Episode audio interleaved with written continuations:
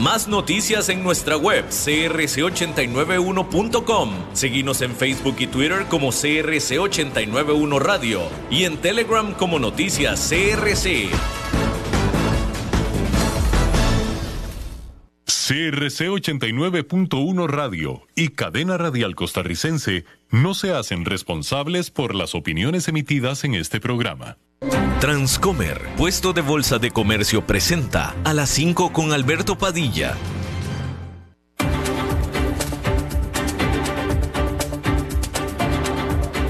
Inicia a las 5 con Alberto Padilla un programa diseñado con el objetivo de llevarte diariamente un tema de actualidad, acompañado siempre de reconocidos editorialistas, de lunes a viernes a las 5 de la tarde por CRC 89.1 Radio, a las 5 con Alberto Padilla.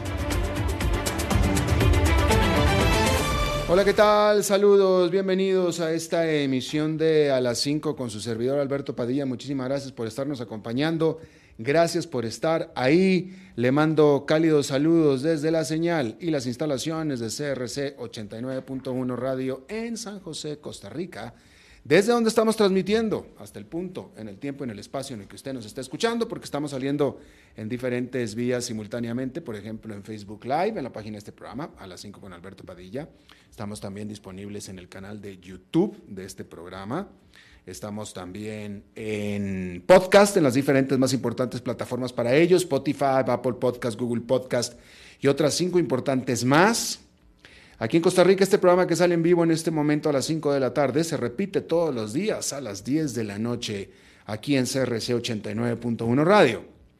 En esta ocasión me acompaña al otro lado de los cristales, tratando de controlar los incontrolables, el señor David Guerrero y la producción general de este programa, siempre poderosa, desde Bogotá, Colombia, a cargo del el señor eh, Mauricio Sandoval. Hay que comenzar eh, informándole que eh, el jefe de uno de los bancos de inversión más importantes, más icónicos de Nueva York, de de Wall Street, Goldman Sachs, el jefe de Goldman Sachs, sugirió que podría abandonar su eh, frustrada incursión en el préstamo a los consumidores en medio de lo que fue eh, ambiciones significativamente eh, angostas, dijo él, significativamente ajustadas en una presentación a los inversionistas, David Solomon, quien por ser el presidente de Goldman Sachs es ya en automático alguien muy eh, referenciado, muy influyente, dijo que estaba explorando alternativas estratégicas para su unidad de plataformas para el consumidor, las cuales incluyen un servicio en línea para otorgar eh, créditos sobre el hogar, sobre la casa, sobre el valor de la casa y también una tarjeta de crédito que se ofrecía de la mano de Apple. Hasta ahora, las pérdidas antes de impuestos por esta unidad fallida para Goldman Sachs han representado 3.800 millones de dólares desde el año 2020. Hay que decir que en otro tema, el que fuera el principal jefe de ingeniería de FTX, FTX, esta eh, bolsa de cripto, este criptomercado o bolsa de criptomonedas, se declaró culpable de cinco, de seis cargos criminales en Nueva York y por supuesto, con esto también, obviamente, acordó el testificar en contra del que fuera su jefe y mano izquierda, Sam Backman Fried. Los fiscales alegan que FTX eh, colapsó eh, o, a, punto de colapsar y en ese tiempo Nishat Singh que es este ingeniero en cuestión, sacó 6 millones de dólares para su uso personal. otros dos ex grandes ejecutivos, manos derechas de Bankman Fried, también están cooperando con eh, los fiscales que están llevando el caso en contra de este eh, Bankman Fried, el cual comienza su juicio en este octubre.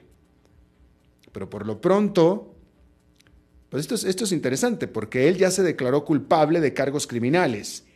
Y obviamente el alegato va a ser que él hizo lo que hizo con permiso de o por orden de nadie menos que Bankman Fried. Evidentemente, por ahí es por donde va a ir el asunto.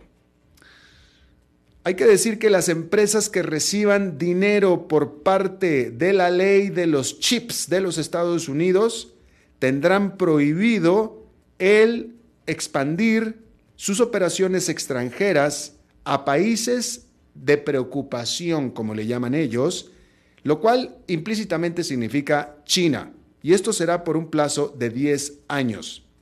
Estas nuevas reglas fueron anunciadas por el Departamento de Comercio y también sirven para prevenir que los productores de microchips gasten el dinero que se les, está, se les está otorgando prácticamente como regalo por parte del gobierno de los Estados Unidos para que lo usen en recompras accionarias y también se les requerirá el proveer planes a sus empleados para que puedan, eh, eh, puedan encargarse de los recién nacidos cuando los empleados los tengan y puedan pasar más tiempo en su casa atendiendo a los recién nacidos, que es algo eh, bastante importante para el actual gobierno de los Estados Unidos.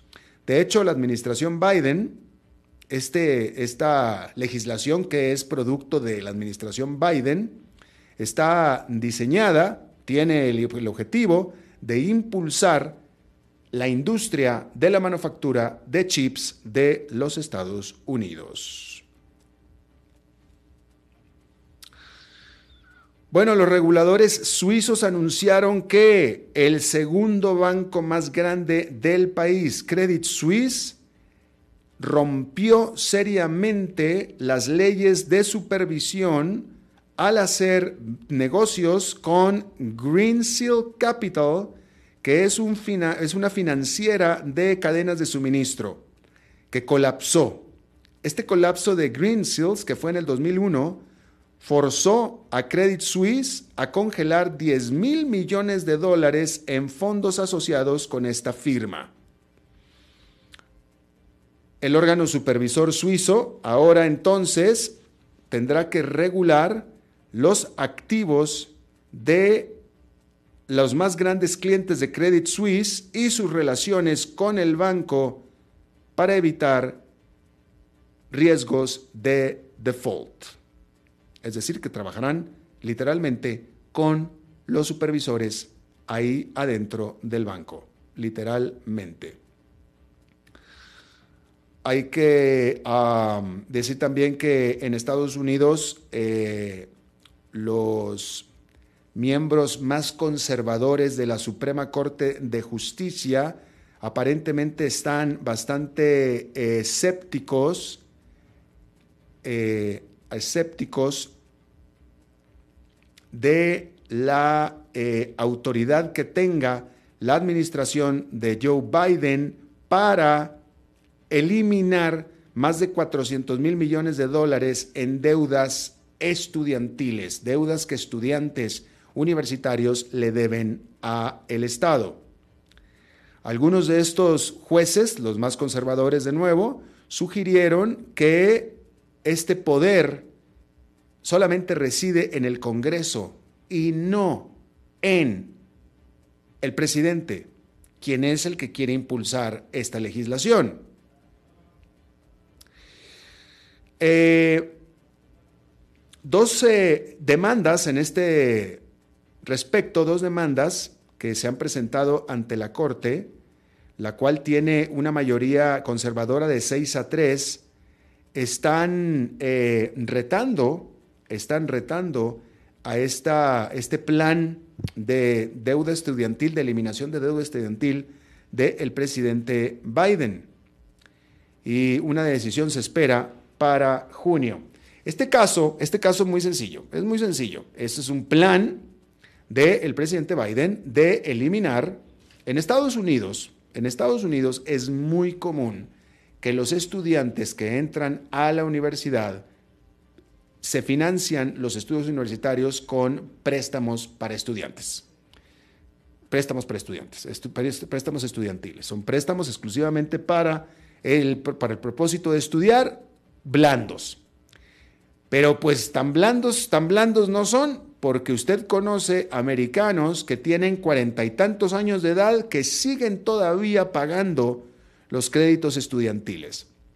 En este asunto que es bastante, incluso surreal diría yo, pero definitivamente sui generis, porque todos los estados, e, e, existe, existe una desacople entre lo que hay disponible para el estadounidense y lo que el estadounidense termina haciendo. Porque en Estados Unidos cada estado, cada estado tiene educación eh, universitaria virtualmente gratuita para los residentes de ese estado. Y es virtualmente gratuita. Pero si un residente de un estado decide estudiar sus estudios universitarios en otra universidad de otro estado, estamos hablando de universidades públicas todas, ¿eh? Todas universidades públicas. Luego están las universidades privadas. Pero si un Eh, estudiante universitario del estado de Georgia decide hacer sus estudios universitarios en el estado de Florida, entonces paga como si fuera prácticamente una universidad privada. Tiene que pagar mucho. El, estado, el, el estudiante del estado de Georgia puede quedarse a estudiar en múltiples opciones que tiene en el estado de Georgia, igual que en cualquier otro estado, y estudiaría gratis. Pero si decide irse a otro estado, tendría que pagar como si fuera prácticamente una universidad privada, que son alrededor de 40 mil dólares al año, ¿no? Bueno, todo esto se lo digo porque generalmente y muy continuamente los muchachos deciden irse a estudiar a otro estado y por tanto gastar mucha plata, cuando pudieran quedarse en su estado y no gastar nada. Y no les parece, no consideran que sea problema financiar esos estudios con, el, con préstamos y no lo ven como problema. ¿Sí? Por cierto, todo esto lleva la implicación, la implicación de que muy seguido lo más normal en la cultura estadounidense, lo más normal es que los papás dejan de eh, mantener, de apoyar, de mantener a los hijos cuando estos salen de la preparatoria, de la high school.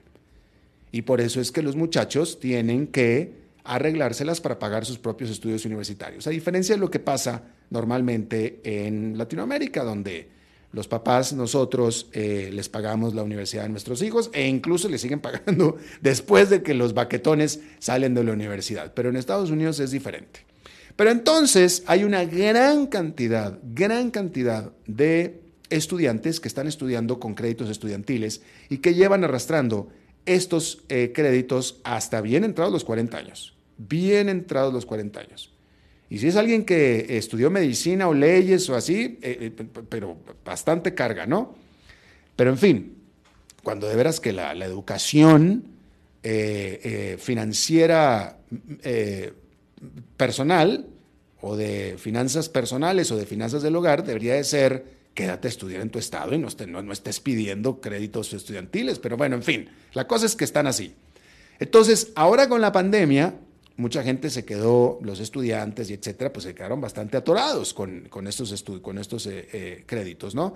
Que son eh, proveídos y apoyados por el gobierno.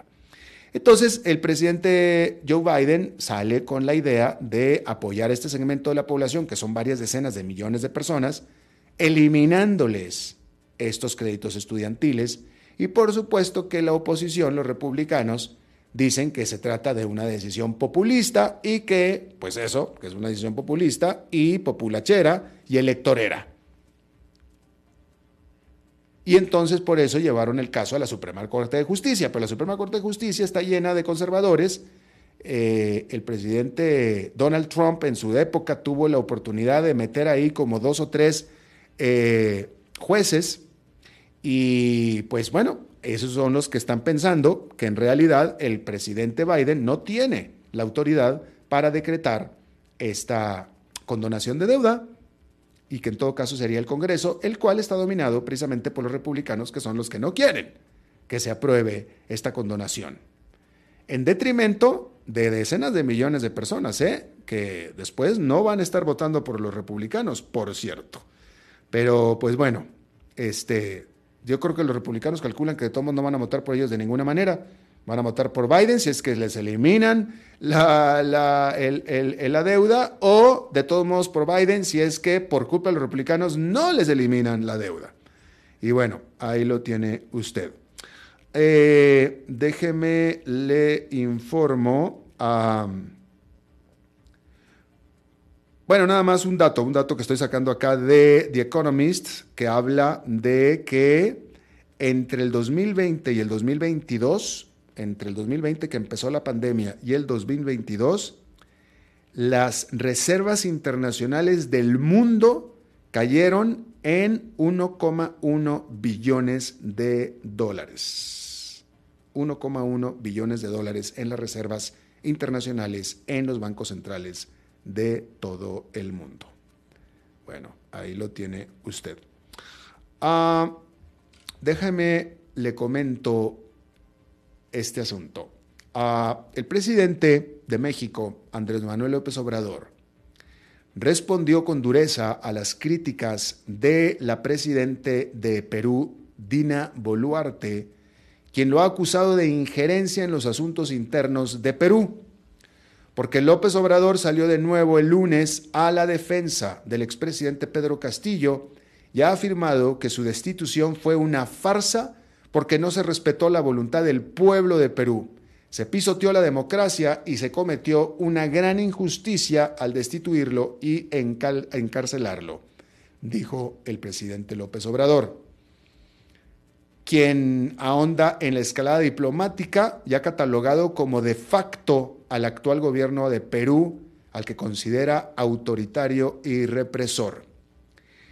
La reacción de López Obrador se da después de que Boluarte decidiera retirar de forma definitiva a su embajador en México tras afirmar que rechaza enérgicamente las expresiones formuladas por el presidente de México sobre asuntos internos del Perú y sus inaceptables cuestionamientos que de manera reiterada formula sobre el origen constitucional y democrático de mi gobierno, dijo Boluarte, quien acusó a López Obrador de apoyar el golpe de Estado del expresidente Pedro Castillo, el mismo que generó el rechazo unánime de las instituciones que integran el orden democrático en el Perú, dijo Boluarte. Y bueno, México lamentó el fin de semana el retiro del embajador de Perú y aseguró que no cerrará los canales de comunicación con el país andino. Bien, déjeme me refiero un poquito a esto, porque aquí hay, eh, fíjese, eh, vamos a hablar de López Obrador y del interés que López Obrador ha eh, mostrado por Perú. Mire, primero que nada, déjame le digo una cosa. López Obrador lleva tres años en el poder y no ha salido de México más que para visitar Washington, nada más. En su vida ha salido hacia el sur de México, en su vida, nunca. Y Perú jamás ha ido, ¿no?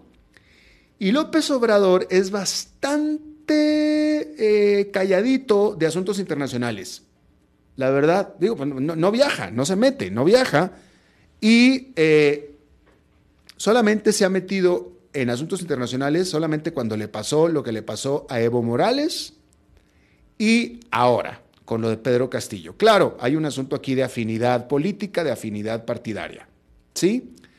Pero hay algo todavía más profundo que esto, y es la manera de pensar y de la manera de relacionarse de López Obrador con la ley y con la democracia.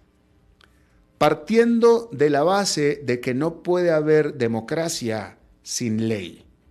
¿Sí?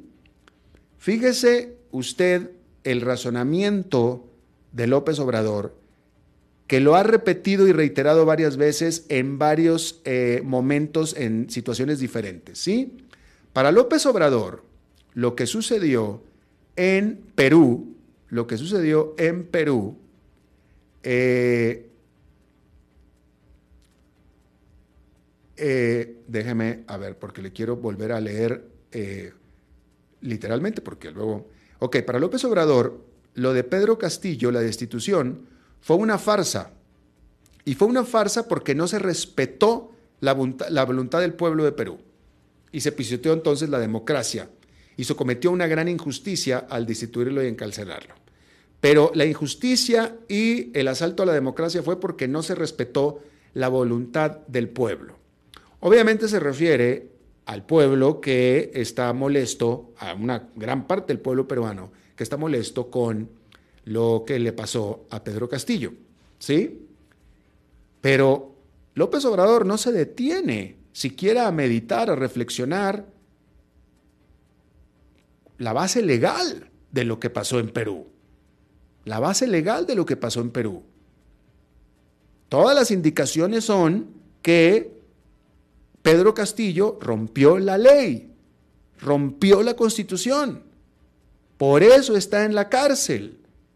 Es una pena, es horrible, a nadie le gustó, eh, eh, causó estupor, fue impresionante. Tal vez el remedio fue peor que, eh, que la enfermedad, pero pues esa es la ley. Esa es la ley, desafortunadamente esa es la ley. Rompe uno la ley y se va a la cárcel. Ah, no, pero esa no es consideración para López Obrador. López Obrador es, no se respetó la voluntad del pueblo. Eh, es decir, como el pueblo quería que se... O sea, yo, yo, creo que López Obrador se refiere, yo creo más bien que se refiere a que el pueblo fue el que eligió a Pedro Castillo. Y sí es cierto, sí lo eligió. Pero si Pedro Castillo, elegido por el pueblo, rompe la ley, pues hay que castigarlo. No importa que haya sido elegido por el pueblo, pues si rompió la ley hay que castigarlo. Y esa es la parte que a él no ve o no le interesa ver. Y eso, esto es, va muy profundo en el pensamiento de López Obrador. López Obrador es alguien que dijo en un discurso al micrófono al diablo con las instituciones, refiriéndose exactamente a eso, al diablo con las instituciones. Pues le estaban reclamando que las instituciones, eh, eh, eh, no, vaya, había que apegarse a la institucionalidad, etcétera. Al diablo con las instituciones, dijo él. Eso fue hace algunos años. Más recientemente, más recientemente, criticando a la Suprema Corte de Justicia de México, y a las decisiones que estaba por tomar en ciertos temas, él lo dijo con estas palabras, lo dijo literalmente, que no me vengan con que la ley es la ley. Así lo dijo él, que no me vengan con que la ley es la ley. Y al fondo, al final de todo esto, López Obrador, y a ver si le parece conocido esto que le voy a mencionar, López Obrador afirma que lo que impera es justamente la voluntad del pueblo al margen de las instituciones. Es lo que diga el pueblo, no lo que diga la ley, no lo que diga la constitución, no lo que diga un juez o la justicia, lo que diga el pueblo. ¿Le parece conocido esto? ¿Lo ha estado escuchando? ¿Lo ha escuchado usted antes? ¿Lo ha leído en los libros de historia? Bien, entonces, para López Obrador, lo que hizo Pedro Castillo no fue ilegal. O si fue ilegal, no importa porque el pueblo lo quería Pedro Castillo ahí. No importa si fue ilegal. De hecho, eso es lo que, lo que, lo, que, lo que, lo que la posición de López Obrador. No importa la legalidad. Me importa un bledo. Lo que importa es lo que el pueblo quiera. ¿Sí? Bien, vámonos a México entonces. Quedémonos en México. Ah, esta es tan solo una muestra más del pensamiento de López Obrador, como ya, le, he dado yo varios ejemplos. Entonces, eh, fíjese cómo, hablando de, gente de la misma corte o del mismo pensamiento, eh, estoy hablando izquierdista extremo, ¿no? Eh, Boric, Rodrigo Boric de Chile, él condenó lo que hizo Pedro Castillo. Rodrigo Boric condenó lo que hizo Pedro Castillo. ¿Por qué? Porque Rodrigo Boric será muy izquierdista, pero es un demócrata y cree en los valores democráticos y cree en la ley. ¿Sí? Como yo le estoy diciendo aquí otra vez, que es lo mismo que dice Rodrigo Boric. ¿Sí? Qué horrible lo que pasó, qué feo, qué, qué pena, qué terrible que hayan tenido que encarcelar a un presidente, pero pues si rompió la ley, ¿qué vamos a hacerle? Valores democráticos, valores institucionales. Rodrigo Boric los tiene, López Obrador no. ¿Usted cree que Rodrigo Boric pudiera hacer algo como lo que hizo Pedro Castillo?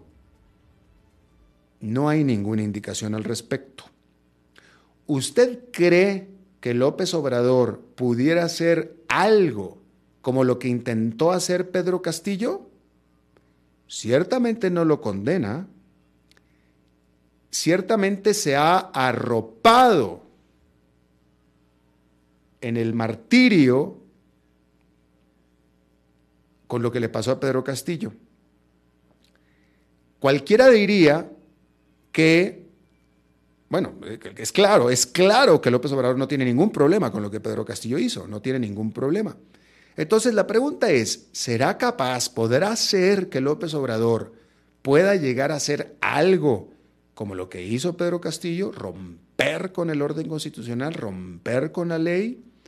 En este momento, Pedro Castillo está en la cárcel porque las Fuerzas Armadas lo arrestaron por orden del Congreso. ¿Sí? López Obrador en México ha estado desmantelando poco a poco todas las instituciones y órganos independientes que se crearon a través de la democracia en México, como lo hemos venido. Ayer tuvimos una entrevista muy extensa al respecto. ¿Sí?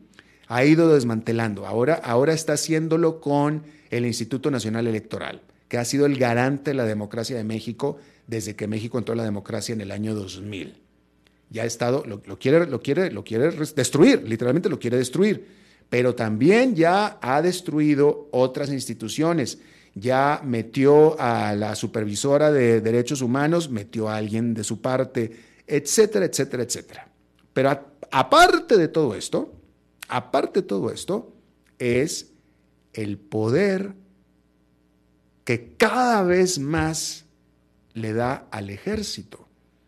Cuando López Obrador tomó el poder hace tres años, el ejército era el ejército y se dedicaba a ser ejército.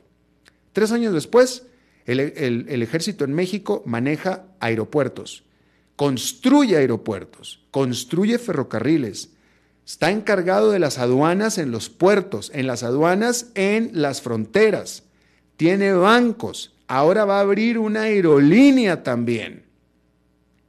Y me estoy quedando corto, todavía faltan más cosas que le está dando al ejército.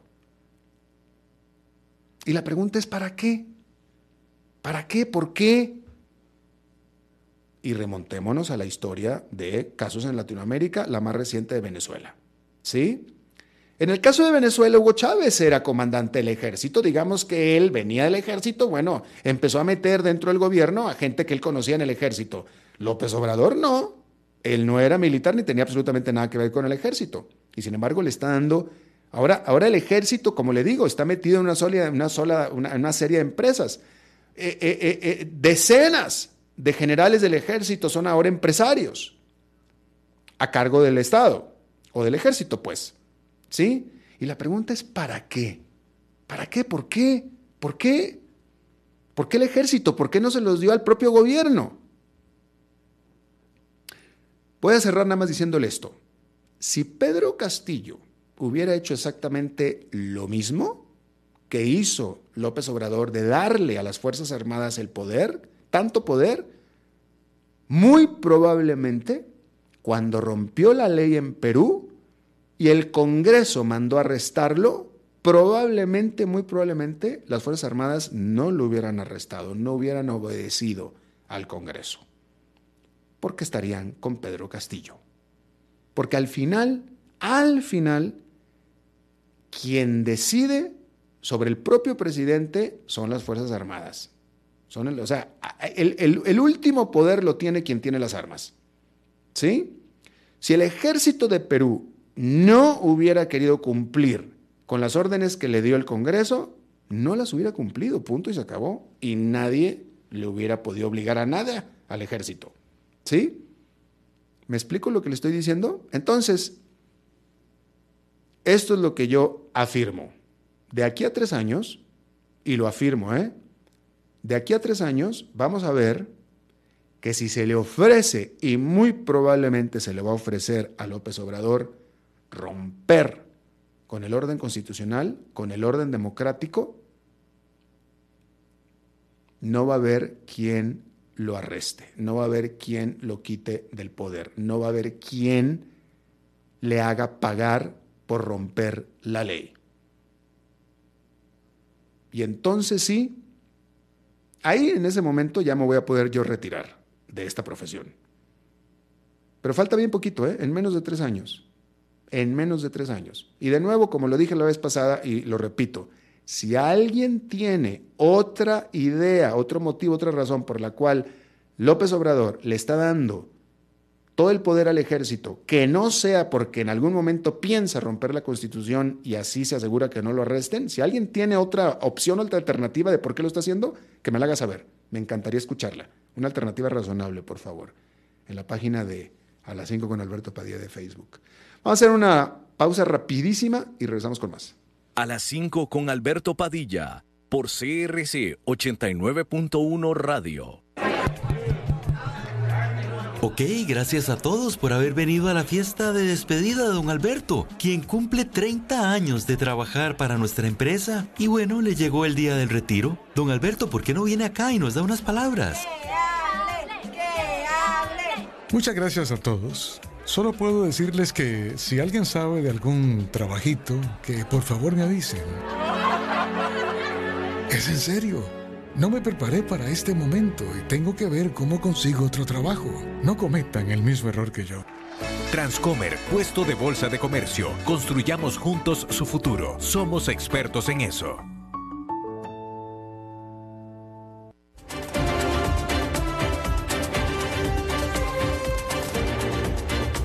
Seguimos escuchando a las 5 con Alberto Padilla. Bueno, la semana pasada eh, tuvimos una entrevista al respecto, estábamos hablando de los fuertes, profundos problemas que estaba teniendo la aerolínea colombiana Viva Air, que estaba a punto de la bancarrota. Y bueno, tristemente este lunes Viva Air dejó de volar y dejó de volar pues repentinamente, simplemente dijeron a partir de este momento todos los aviones en tierra. Esto causó que... Eh, cientos de pasajeros se quedaran varados en ciudades a las que no viven e incluso en países en los que no viven, porque cientos de colombianos se quedaron varados en eh, Perú y cientos de peruanos en Colombia y ha causado toda una serie de problemas y de trastornos que van mucho más allá que simplemente eso. Eh, yo le agradezco muchísimo a mi colega periodista Fernando Quijano, él es director del diario La República, este diario especializado en información financiera de Colombia eh, y personalidad de la radio también, que nos tome la llamada. Gracias Fernando, te lo agradezco mucho. Hola Alberto, buenas tardes, ¿cómo están todos por allá? Ah, Muchas gracias por la invitación a tu programa. Encantado, gracias por aceptar. Bueno, primero que nada, dinos eh, a ver, eh, como estábamos viendo nosotros con un análisis la semana pasada, Viva Air aparentemente tenía una solución a dejar de volar y dejar sin empleo a miles de empleados, que era permítanos asociarnos o fusionarnos con Avianca y todos contentos. Y las autoridades en Colombia le dijeron, no, esa no es opción. Y por tanto cerraron. ¿Quién, quién, ¿Quién tiene la responsabilidad de todo esto? ¿Qué salió mal por parte de Viva? ¿Qué salió mal por parte de las autoridades? Alberto, tenemos que darle un poco de contexto a qué representa el negocio aéreo en Colombia. Colombia, a diferencia de muchos países de la región, quizá un poco similar a México y a Brasil, es un país de regiones. Eh, en Colombia se mueven más o menos de 50 millones de trayectos al año y el, y el aeropuerto El Dorado mueve más de 30 millones de casi 40 millones de personas al año. Es un volumen de negocio que a cualquier aerolínea del mundo le sería interesante. Recordemos que la local, que es Avianca, que dicho sea de paso, es la segunda aerolínea más antigua del mundo después de, después de KLM. Es una, es una empresa que nace en Colombia, pero ya no es de capital colombiano. Ya hay fondos de inversión muy ligados a otros países que son los dueños de Avianca. Esta empresa tiene el 42% del mercado. El otro 62% del mercado lo han ido abriendo las llamadas aerolíneas de bajo costo. Son aerolíneas que se anticiparon a las necesidades del mercado y empezaron a bajar las tarifas, pero obviamente a cobrar más por las maletas, no tienen alimentos a bordo y son mucho más eficientes. Luego de la pandemia, de, más o menos, la pandemia arrancó en diciembre del 2019, durante el 2020 hubo la gran crisis de las aerolíneas. Avianca se cogió al Chapter 11 en Nueva York y en Colombia, pues obviamente hubo una iniciativa del anterior gobierno de Iván Duque de salvar o de tratar de nacionalizar Avianca. Hubo oposición y finalmente no sucedió absolutamente nada con Avianca pero las demás aerolíneas entraron en crisis. Y también es importante tener en cuenta que en Colombia es el único país de la región donde no hay un monopolio en el mercado, como sucede en Perú con la TAM, como sucede en Chile con la TAM o como sucede en Argentina con aerolíneas argentinas. En Colombia compite Avianca, TAM, Copa a través de Wingo y estas aerolíneas de bajo costo como era Viva. Viva logró morder una buena parte del mercado, casi el 15% del mercado, con 26 aviones, con 23 aviones. Y en enero, como no pudo recapitalizarse, eh, es, es importante saber que Viva es de Ryanair. Ryanair tiene un portafolio de aerolíneas de bajo costo en todo el mundo, no logró una capitalización y solicitó la ley de quiebras en Colombia y que se llama la 1116. Y estando en la 1116, aparece Avianca y le propone fusionarse, fusionar los 23 aviones que tiene con la gran flota que tiene Avianca, y a lo cual las autoridades dicen, ojo, despacio que aquí puede haber monopolio, porque Avianca más viva, pues sí representaba más del 54% del mercado. Ya. Aparece luego, aparece luego Alberto eh, Latam y dice, oiga, a mí también me interesa quedarme con el negocio de Viva. Incluso eh, JetSmart, que es otra aerolínea chilena, también dice, me interesa quedarme con, con, con, Viva porque Colombia es un mercado muy interesante, es un país de regiones, donde se vuela mucho Medellín-Bogotá, Cali-Bogotá, eh, Cali-Cartagena, Cartagena-Barranquilla, y tiene una dinámica que puede ser interesante para inversionistas. ¿Qué pasó? Que en Colombia, primero, las autoridades no le creyeron a que Viva estaba realmente mal. Segundo, que hay mucha demanda de, vuelos y que no pudo abastecerse, pero con graves errores que las autoridades de vigilancia y control no intervinieron en su momento y que menos respondieron, dejaron que la aerolínea siguiera vendiendo tiquetes, incluso tiquetes para la próxima Semana Santa.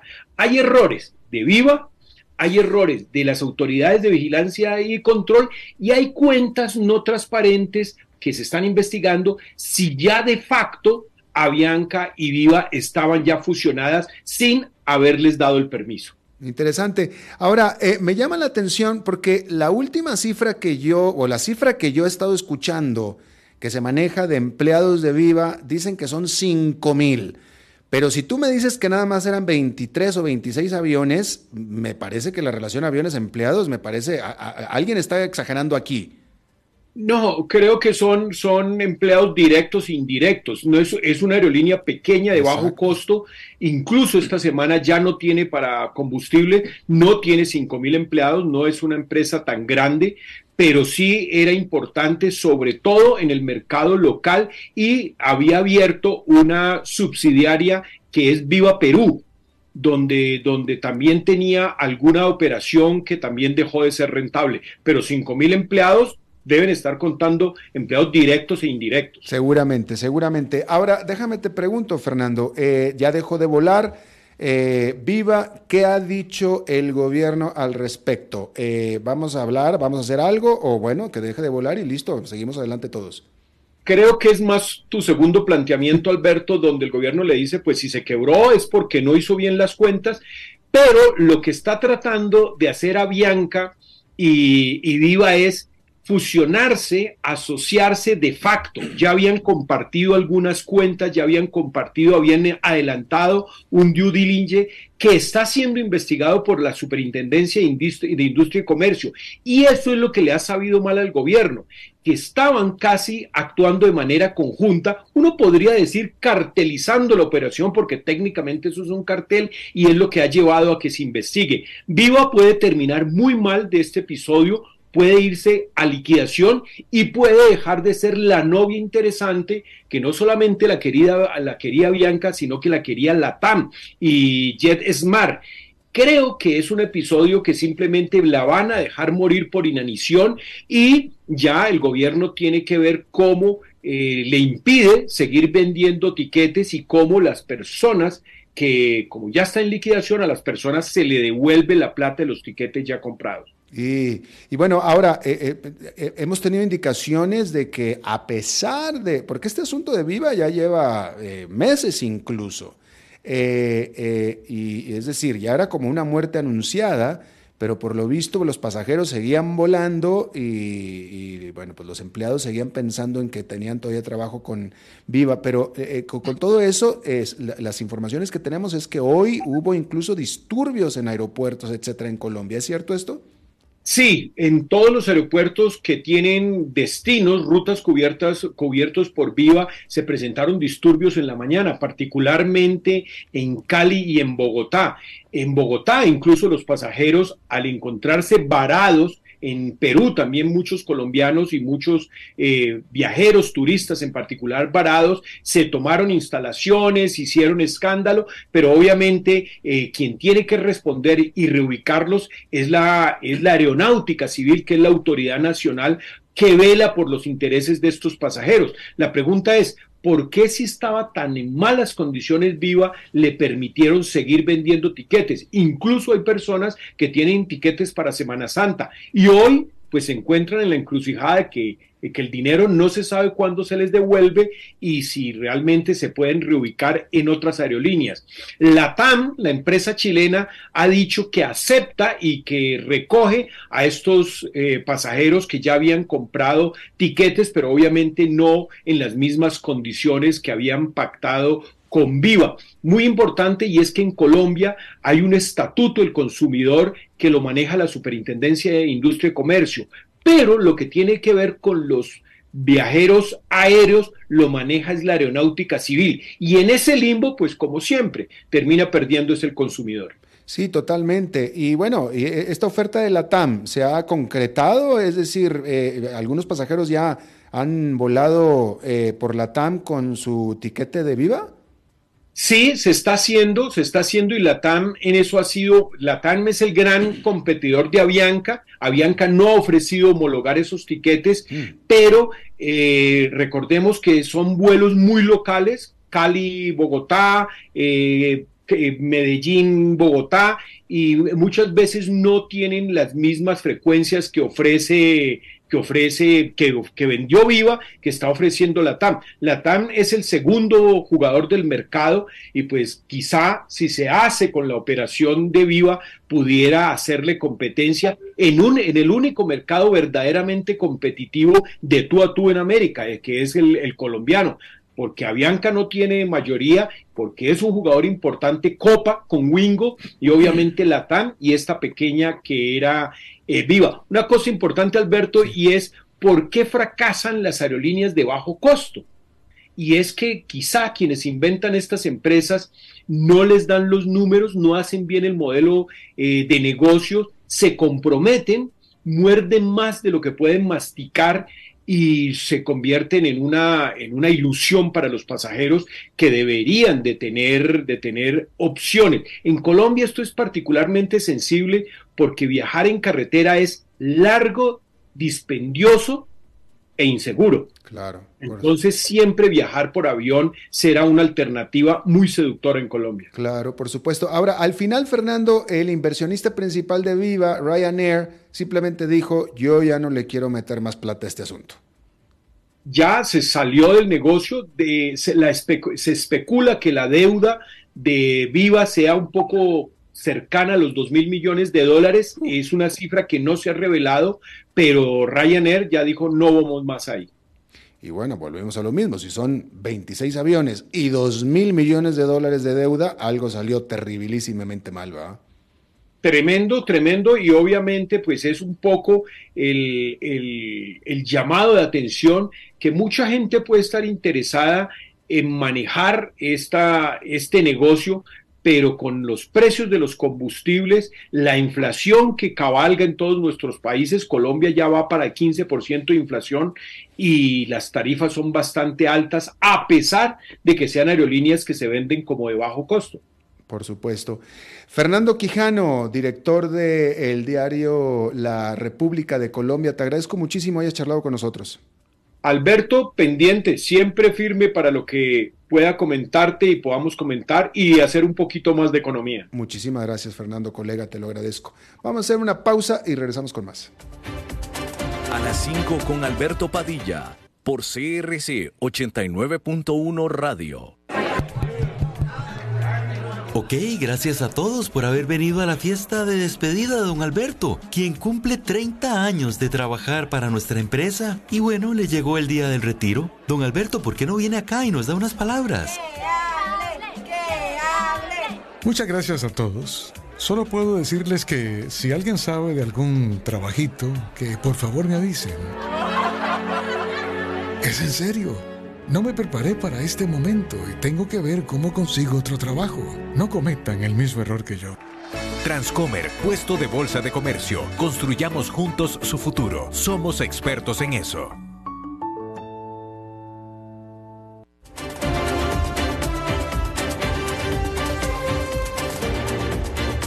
Seguimos escuchando a las 5 con Alberto Padilla. Bueno, y como cada buen martes, ahora contamos con la colaboración, el segmento de nuestro colega y buen amigo Fernando Francia. Fernando. ¿Cómo estás? Hoy juntaste de Fernandos. Sí, de Fernando Quijano de Colombia a Fernando Francia en Costa Rica. qué bueno, qué bueno.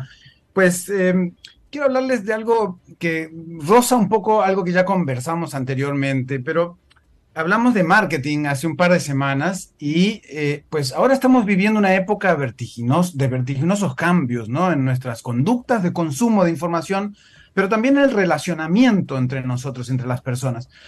Esto es bueno y es malo, o ni bueno ni malo, mm, pero tiene mayores impactos de los que realmente creemos.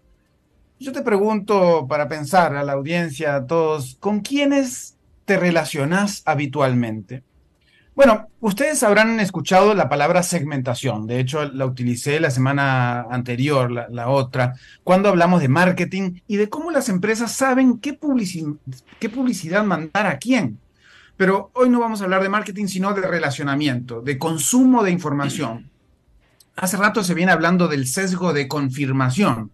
¿no? Hace un par de años hablamos de esto en este, en este espacio, que todos tenemos eh, en, nuestras redes sociales, en la vida, en Facebook, en todos lados, que es la tendencia a favorecer, buscar, interpretar o recordar la información que confirma lo que ya creíamos, ¿no? Entonces leemos la prensa que es afín a nuestros pensamientos, nos relacionamos con gente más afín, ¿no? En general, con excepciones.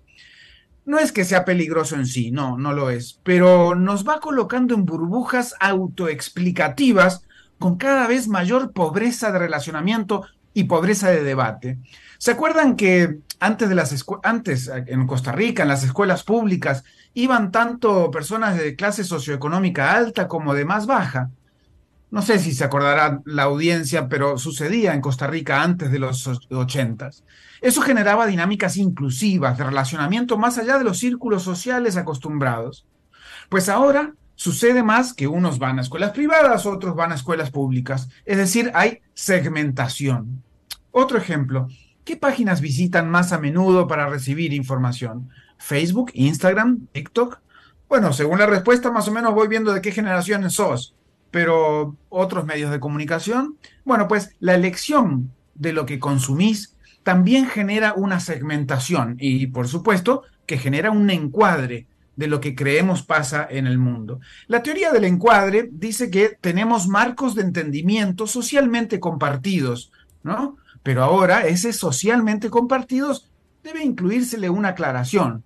Socialmente compartidos según los algoritmos y de tu navegación en Internet. En definitiva, creemos que la realidad es la que vemos, pero si cambiamos, pero si caminamos por cierto sector de Escazú en Costa Rica, no es lo mismo que si caminamos para la Juelita, por más que estén pegaditos y muy cerca uno del otro. Todo el trabajo que hacemos en marketing de alcance, de segmentación, de que te llegue todo lo que justo estás pensando, va al mismo tiempo empobreciendo el debate. Eh, o lo digo mejor, pensando también el debate. Por ejemplo, ustedes saben que el Super Bowl, la final del llamado fútbol americano en Estados Unidos, viene a la baja en audiencia. Pero por otro lado, está al alta en la audiencia los esports que tienen millones de espectadores en todo el mundo. ¿Ustedes los han visto? Seguramente no, porque todo está segmentado. ¿Han oído de Twitch? Una red social de transmisiones en directo que se usa principalmente en el ecosistema de los juegos, del video game. Pues bien, ahí se está moviendo gran parte de la audiencia de hoy y muchos de ustedes ni saben que existe. Eso es la segmentación. Hay un mundo allá afuera de sus pantallas que no conocemos. Hay un mundo de gente interactuando en lugares que nunca vimos y nosotros ni nos damos cuenta. Muchas marcas que ni conocen eso se pierden del poder de la publicidad en esos espacios. Eso hace que la segmentación no solo esté en las redes sociales y el Internet, sino también en nuestras cabezas. El debate público se empobrece y al empobrecerse también se polariza, porque construimos menos en colectivo y al polarizarse, ya sabemos, ¿no? Se generan divisiones, grietas, distancias y esas distancias, esperemos que no, pues generan división social y la división social, enfrentamiento. No estoy deseando ni llamándolo, pero son caminos posibles de la actual realidad hacia el futuro.